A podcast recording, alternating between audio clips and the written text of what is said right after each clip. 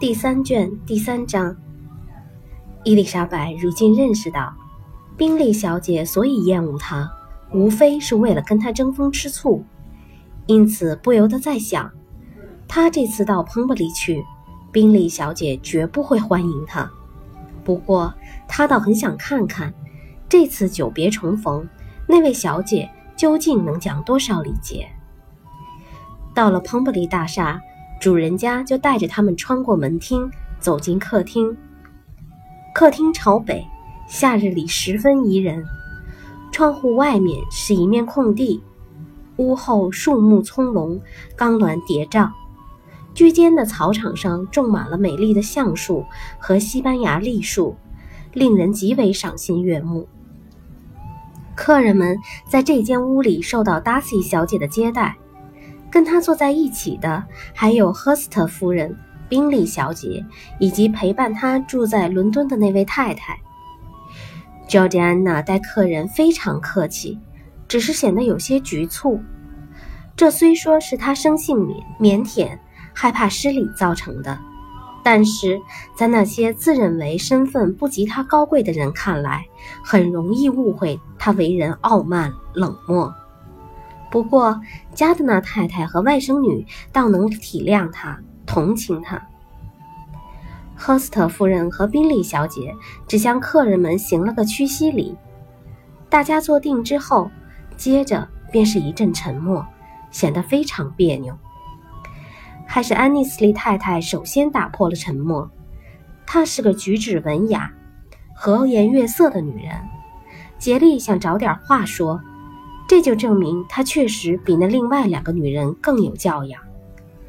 她和加德纳太太攀谈起来，伊丽莎白偶尔帮帮腔，达西小姐仿佛想说话而又缺乏勇气，有时大着胆子咕哝一声，还要趁别人听不见的时候。伊丽莎白立即发现宾利小姐在密切地注视她，她的一言一语都要引起她的注意。特别是他跟达西小姐的谈话，假如他与达西小姐不是因为离得远，谈起话来不方便，他绝不会因为发现了这个情况而不敢和她攀谈。不过，既然无需多谈，他也并不觉得遗憾。他眼下正心思重重，时时刻刻都期待着会有几位先生走进来。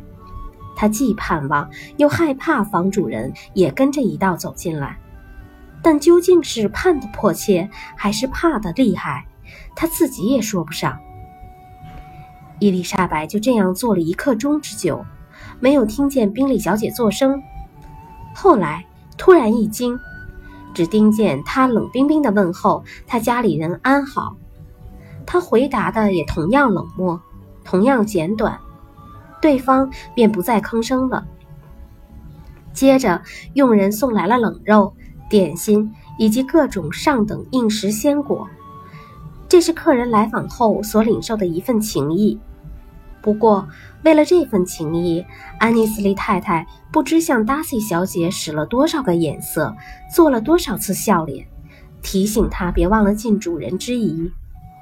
这一来，大家都有事可做了。虽说不是人人都健谈，但却人人都会吃。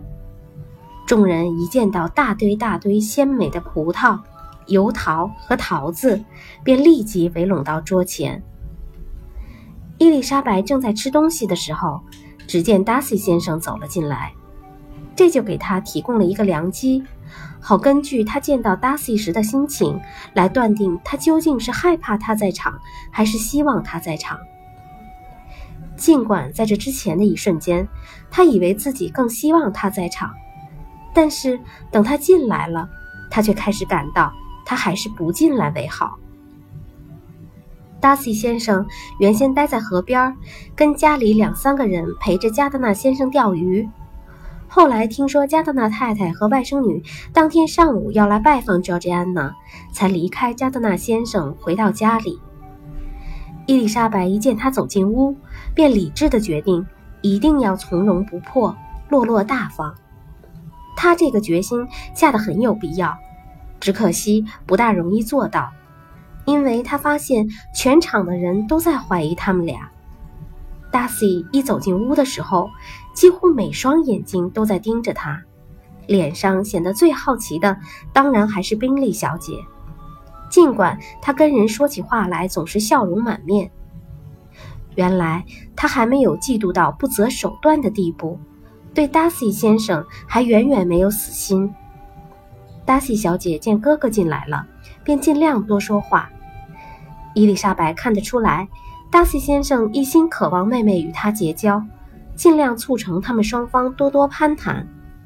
宾利小姐也把这一切看在眼里，愤然变得唐突无礼起来。一有机会，便冷言冷语地问道：“请问，伊丽莎小姐，某郡民兵团是不是撤出了梅利顿？”这对贵妇可是个巨大的损失啊！他当着 Darcy 的面不敢提起威克姆的名字，不过伊丽莎白一听就明白，他指的就是他。霎时间，他想起过去同他的一些来往，心里觉得很不是滋味儿。但是为了还击这恶毒的攻击，他又立即振作起来。用一种满不在乎的语气回答了他那些话。他一面说，一面不由自主地瞥了一眼达西。只见他涨红了脸，恳切地望着他。他妹妹则异常慌张，头也不敢抬。假如宾利小姐早知道他会给心上人带来这般痛苦，她当然不会如此含沙射影。他所以要影射伊丽莎白倾心过的那个男人。只是想扰乱他的方寸，出出他的丑，好让达西看不起他。也许还能让达西想起他几个妹妹跟民兵团瞎胡闹的事儿。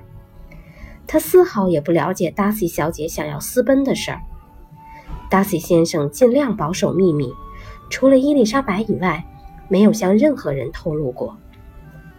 他还特别向宾利的亲友们保密。因为他希望妹妹以后会跟他们攀亲，这一点伊丽莎白早就看出来了。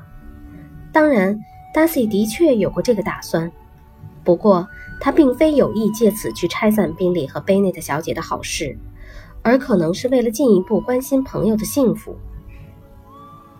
达西见伊丽莎白镇定自若，也马上定下心来。宾利小姐苦恼失望之余，不敢再提起威肯。于是，乔治安娜也恢复了常态，不过还不大好意思说话。她害怕看到哥哥的眼睛。其实，做哥哥的并没想到他也与这事儿有牵连。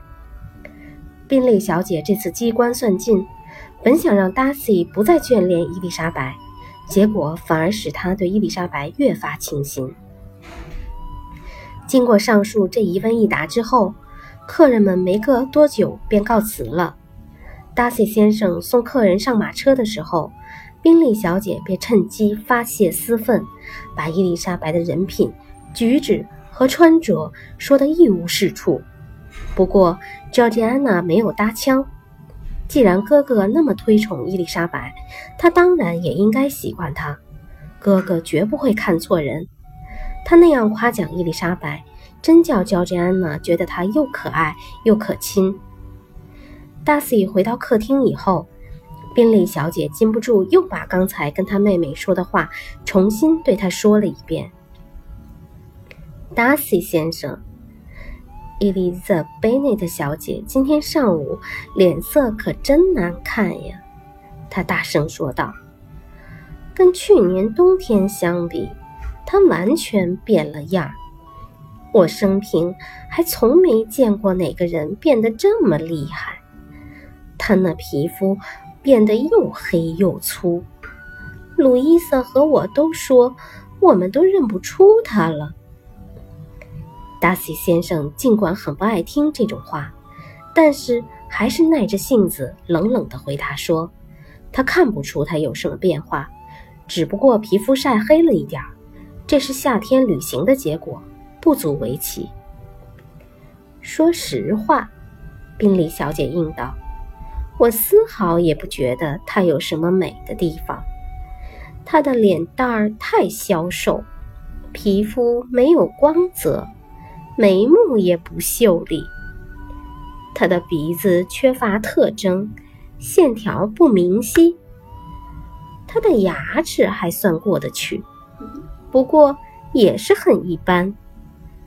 至于他的眼睛，有时候被人们说的那么美，我就看不出有什么了不起的。他那双眼睛流露出一副尖刻蛮横的神气，我一点儿也不喜欢。他的整个风度显得那么自命不凡，真是不登大雅之堂，让人无法忍受。宾利小姐既然认定达西爱上了伊丽莎白，想用这种办法来博得他的欢心，实在不是个上策。不过，人一到了气头上，也难免有失策的时候。他看见达西终于有些神情恼怒，便自以为得计。不过，达西硬是闷声不响。为了逼他开口，他又接着说道：“我记得我们在赫德福德郡初次认识她的时候，听说她是个有名的美人，我们大家都很惊奇。”我特别记得有一天晚上，他们在内瑟菲尔德吃过晚饭以后，你说她也算是个美人儿，那我倒情愿把她妈妈称为才女。不过你后来似乎对她印象好起来了，我想你一度觉得她很漂亮。是的，达西再也忍无可忍，便回答道。不过，那是我刚认识她的时候。最近好几个月来，我已经把她看成我所认识的最漂亮的女人之一。他说完便走开了。宾利小姐真讨足了没趣儿。她逼着他说出这几句话，没给别人带来伤害，却使自己受尽了痛苦。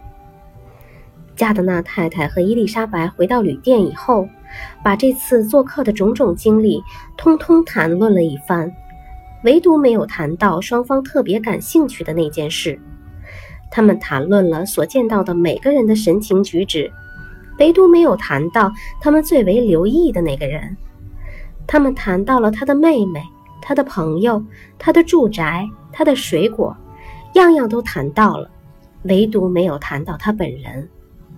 其实，伊丽莎白真想知道加德纳太太对她有什么看法。